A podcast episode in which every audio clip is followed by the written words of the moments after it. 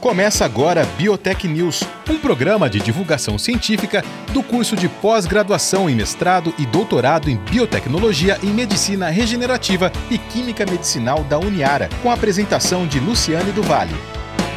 Olá, eu sou a jornalista Luciane Duval e no programa Biotech News de hoje eu converso com a Rawane Cristina Lopes Francisco. Ela é doutoranda no programa de biotecnologia aqui da Uniara, de pós-graduação em biotecnologia. E eu vou conversar com a Rawane sobre biomateriais cerâmicos e suas aplicações. Eu começo, é claro, agradecendo a entrevista com a, com Rawane e eu acho, Rawane, que a gente precisa começar, se você me permite, explicando um pouquinho né, para o nosso ouvinte o que são né, os biomateriais cerâmicos, e aí sim a gente partir para as suas aplicações. Se você concordar com isso, eu já te faço a primeira pergunta, então, né? O que, que são esses biomateriais mecânicos? Mais uma vez, muito obrigado. Mecânicos não, cerâmicos. Bom dia, eu agradeço o convite. Fico muito feliz de estar participando aqui com vocês. E, bom, respondendo a sua pergunta, né?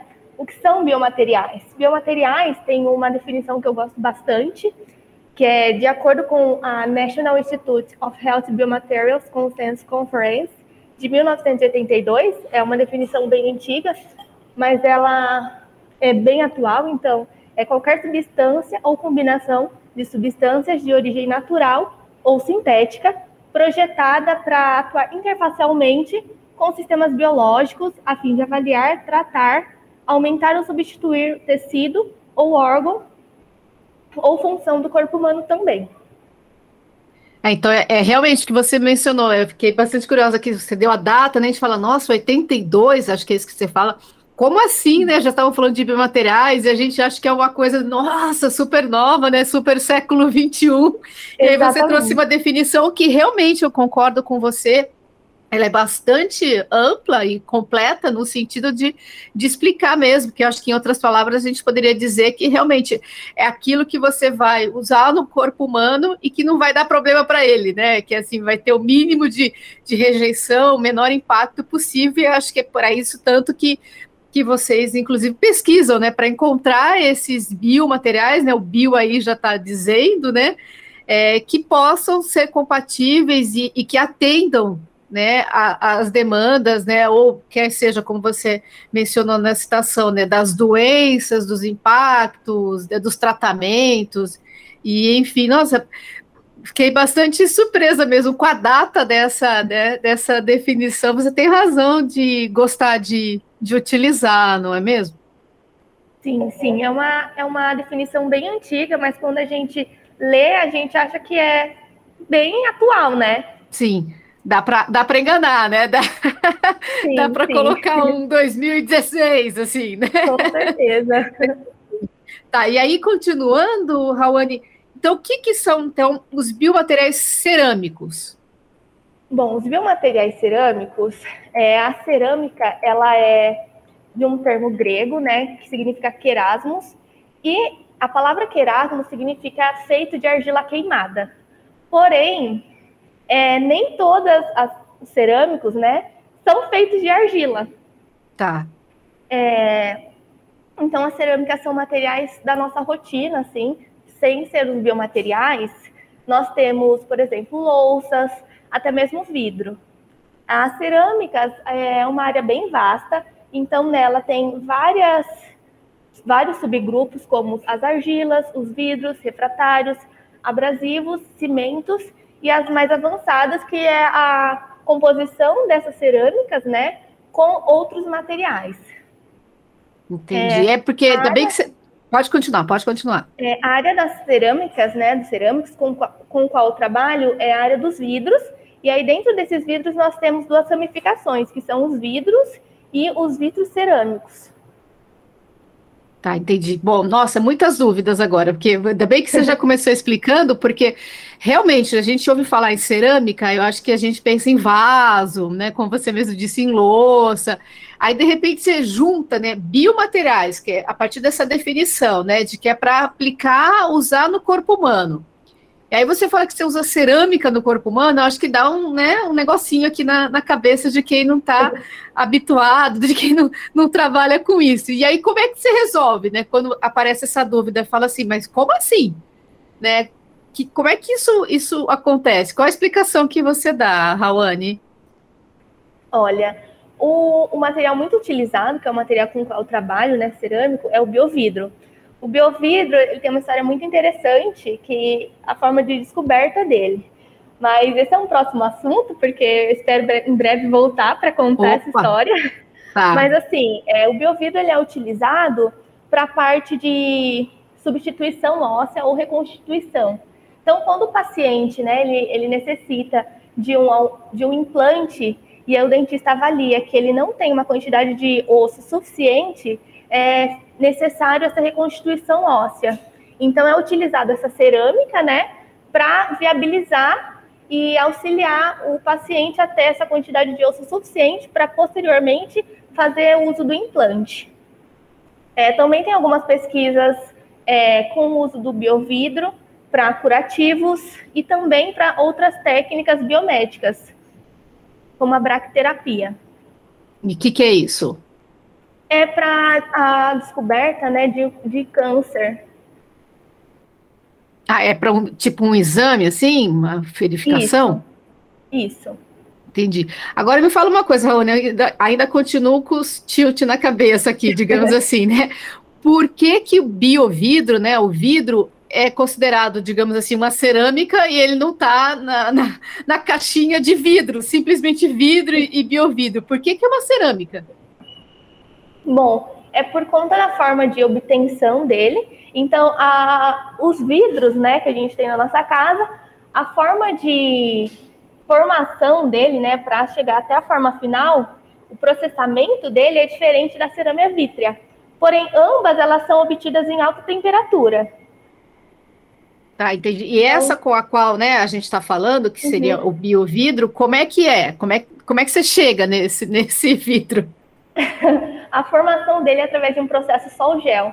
Então, é feita a, separação, né, dos sais, dos materiais, e aí é feito através de um processo sol-gel, para obtenção da forma final dele em pó. Já o vidro normal, a forma final dele não é em pó, né? Sim. Tá, entendi. E, e a partir de, de, que materiais, né? Qual, qual, que é a origem, né, digamos assim, do, do biovidro?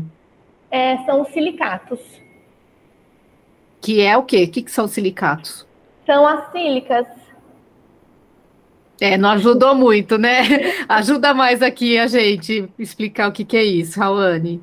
É, bom, a composição do biovidro é, é uma composição com vários materiais, né, certo. químicos. É uma reação química. Uhum. Então, a gente tem sílica, o cálcio, é, tem fósforo. Então, a união desses materiais, quando ele é submetido a uma alta temperatura, ele é, tem a forma final dele em pó. Tá, entendi. Então, e a partir dele. E a partir dele vocês conseguem, digamos assim, muitas aspas, né, modelar, né, para o que vocês precisam. No caso, esse exemplo primeiro que você deu, né, no caso é, de um implante, né, no caso Sim. da odontologia, se consegue, aspas de novo, né, modelá-lo para entrar com uma função óssea, né, como se ele fosse Sim. um osso. Seria mais ou menos isso, né? Isso. É, o biovidro é, não é ele que vai induzir ou estimular o uhum. crescimento ósseo. O biovidro, é, quando ele é inoculado no, no nosso organismo, ocorre a troca de iônicas, e aí essa, essas trocas faz com que tenha a deposição na superfície dele da hidroxiapatita. E essa hidroxiapatita é que vai estimular né, algumas células do nosso corpo a produzir o osso, né? Basicamente Entendi. isso. Tá, é, é como se. Um Pode continuar, Raoni. É, só ressaltando que tem alguns pesquisadores que já usam a hidroxiapatita na forma final. Tá, já vai direto, então, aí não faz uso isso. do biovidro, é isso que você quer dizer? Isso. Tá, e essa escolha se dá por qual, por qual razão? Eu acho que é porque é, a formulação é diferente e alguns usam porque já não querem esperar né, a, a formação da hidroxiapatita já usam ela de imediato. O interessante de você usar o biovidro é que ela você vai colocar e depois vai ser a produção. Então a produção ela é constante, pode-se dizer. Tá, eu, eu posso fazer uma, uma analogia bem, bem superficial, assim, pensando que o, o biovidro seria como se fosse o, o fermento, né? Quer dizer, assim, ele não é o bolo em si, mas ele vai provocar o crescimento, né, do, do bolo junto com os outros ingredientes, por exemplo, que é isso sim, que você está falando, né? Ele não vai formar o osso, mas ele vai promover, né, que outros, que outras substâncias, né, façam esse trabalho né, e que vai ser constante, pelo que você explicou da diferença, né, de usá-lo e, e, não usá-lo. Seria mais Sim, ou menos perfeito. isso? Perfeito. Tá. A gente falou, então, né, a gente já acho que já começou talvez para a segunda parte, né, da nossa conversa, que era biomateriais cerâmicos e suas aplicações. Acho que a gente já deu uma, um, um primeiro, mas imagino que há, outras tantas, né? Você poderia falar um pouco mais de quais são, né, as outras aplicações? É, bom, como eu disse, além do, do tecido ósseo, né, ele é utilizado para alguns curativos. Aqui na UFSCar é, tem algumas pesquisas, né, do uso do biovidro como uso do curativos para feridas, né, da, da, pele mesmo. Também, como eu falei, o uso dele para é, análises radioativas da braquiterapia, que é é, eles visam o tratamento de câncer por hipertermia e braquiterapia. Esses são os usos do biovidro. Certo. Aí, como eu disse, também tem a, o uso da hidroxiapatita somente. Ah, no uso da hidroxiapatita, ele também tem a utilização como um, reconstrução óssea e também acho que é muito interessante na área da estética, ele é utilizado para preenchimentos. Então, para quem gosta de fazer a rinomodelação, preenchimentos, é, a hidroxiapatita também ela já foi utilizada para esse tipo de, de fim. Tá, e ela também é um biomaterial? Sim, sim. É uma ah. cerâmica também. Ah, também é uma cerâmica e também é, então é um, é um, é um biomaterial. Sim, e sim. na sua pesquisa propriamente dita, Raoni, com o que, que você trabalha? Qual que é o seu objeto, o seu objetivo? O, o meu objetivo é fazer o crescimento ósseo. Então, atualmente eu pesquiso as cerâmicas, né? E também trabalho com um polímero que é para fazer um compósito. Então, assim, quando eu trabalho só com as cerâmicas, é um biomaterial. Certo. Quando eu tenho a união de uma cerâmica e um polímero, né, que são dois biomateriais, eu chamo isso de compósito. Então, meu trabalho é fazer um composto com o polímero e com a cerâmica para auxiliar e melhorar, né? Otimizar o material, porque o material em si ele já é bom. Então a intenção é deixar ele melhor. Tá, e com qual polímero você trabalha? Você pesquisa? É, eu trabalho com a celulose. Tá, qual, qual é a celulose? Qual é que é a origem dela? A celulose, a origem dela é que eu fiz é através do algodão, e Olha aí só. a reação com, que eu, com a qual eu trabalho é a reação mediada por um, um reagente chamado tempo. Então a gente chama ela de celulose tempo. Ah, tá. Nossa, que interessante, né? que é poético até, né? chega Sim. até a ser poético, digamos assim. Porque né? a celulose em si ela tem diversas. É... Como eu posso explicar? Tem outras, outras Origens, né? Origens, Você pode retirar de outros lugares, né? Isso, perfeito. E a com qual você trabalha é com, com do algodão, né? Isso. Entendi. E, e, é esse algodão que eu estou pensando ou é outro algodão? É o algodão que você está pensando. Ah, tá. Eu e todos os ouvintes quero acreditar, com né? certeza. né? Tá. E como é que é isso, né? Como é que é essa, essa extração, digamos assim? Quer dizer, primeira pergunta, você faz esse, essa, essa parte ou essa celulose já chega, digamos, pronta para você pesquisar? Essa celulose com a qual eu atualmente estou trabalhando, ela já chegou pronta. Ah. Mas eu cheguei a fazer um, a, uma celulose, e aí a gente basicamente faz a etapa de limpeza da, da celulose, do algodão, né, para chegar na forma final da celulose. Tem uma etapa é chamada de branqueamento, onde nós vamos fazer a purificação, né, dessa, desse algodão para chegar na forma final da celulose que eu utilizo. Tá, entendi. E aí me fala uma coisa, você falou que, que né, no caso da, da tua pesquisa, que aí você junta, né, esses dois é, compostos, é para a questão óssea, mas é, é aquela questão óssea é, da boca, como a gente estava falando, ou é para outras partes do, do corpo também? É, inicialmente é para a parte dental. Certo. Porque assim, é, o osso em si, ele, ele infelizmente necessita de mais pesquisas, porque, por exemplo, quando você quebra um osso, você tem que colocar o metal. Ainda não tem um material excelente como o metal, porque o metal ele tem ótimas propriedades. Tá. Né? Ele, e principalmente ele é biocompatível, ele tem uma boa sustentação que é semelhante ao do tecido ósseo. E ele é resistente, né? Que eu acho que é Muito isso resistente. que é a questão. Sim. Então ainda não tem um material assim para substituir o metal, né? Em grandes é, lesões ósseas. Uhum. Mas para pequenos defeitos ósseos ou reconstrução óssea, que é o, é o objetivo do meu material inicialmente. Tá, entendi. Mas aí ele pode ser aplicado, então, em outras partes do corpo, pelo que eu estou entendendo. Futuramente, sim. Tá. A ideia é essa, né? Tá. Entendi. É, porque é, é, a gente acha que osso é tudo igual, né? Pelo contrário, né? Eles têm dinâmicas muito, muito, di, muito diferentes, né? Desde o início dele, a constituição, né? E, e a, propriamente também, vou, não sei, eu vou falar, e se me corrige, né? O tamanho dele, né? E a função, né? Cada um tá ali para uma, uma determinada situação e, e leva um tempo, né? Para ele tanto se regenerar, quanto também para quando ele morre, né? Quando tem a necrose dele, né? Então, varia muito de situação, e eu acho também, e você me corrige novamente, o motivo da quebra. Eu acho que também isso tem um impacto muito grande né, no desenvolvimento de um material substitutivo. É por aí? Sim, sim. Por exemplo, tem alguns tipos de cirurgia na odontologia, por exemplo, as ortognáticas, onde que o, o dentista ele corta o osso para aumentar ou diminuir. Quando tem que ter o aumento, né, dessa maxila, eles colocam placas metálicas. Então, por que não, né, colocar o, o, meu biomaterial? É, infelizmente, um, um dos grandes desvantagens é que ele não tem uma boa sustentação, né? E aí ele, ele é muito fácil de ser comprimido. Então, a ideia de fazer um, de fazer a união de outros biomateriais é justamente, né, é melhorar essas desvantagens dele futuramente poder é, utilizar ele ao invés de um metal.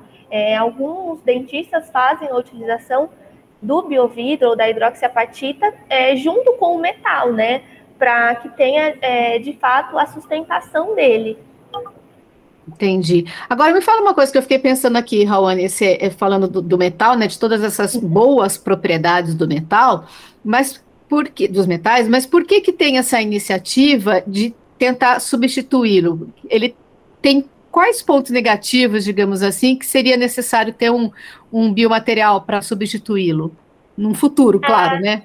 Sim. O metal, ele, ele não é absorvido pelo corpo e ele é a longo prazo, né? Uhum. Assim, ele não sofre degeneração. Já o uso de um biomaterial, a intenção é a seguinte: é o próprio osso se formar. Então, a intenção é que tenha o crescimento ósseo porque o, o biomaterial ele vai ser com o tempo absorvido e vai ter o crescimento ósseo Agora já o metal ele já não vai promover esse crescimento ósseo. Ele vai estar ali de forma para sustentar até o final da vida do paciente, ou se necessário acontecer alguma é, infecção, vai ser trocado.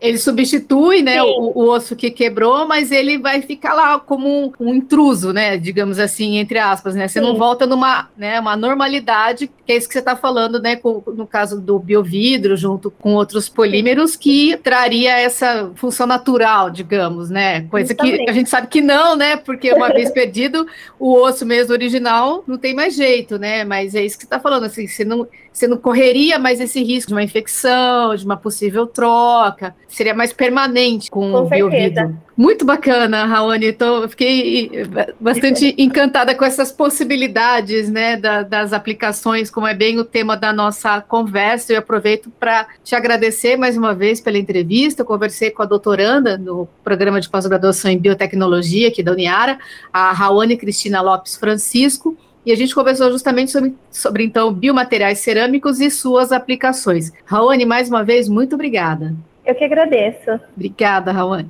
Você ouviu Biotech News, um programa de divulgação científica do curso de pós-graduação em mestrado e doutorado em biotecnologia em medicina regenerativa e química medicinal da Uniara.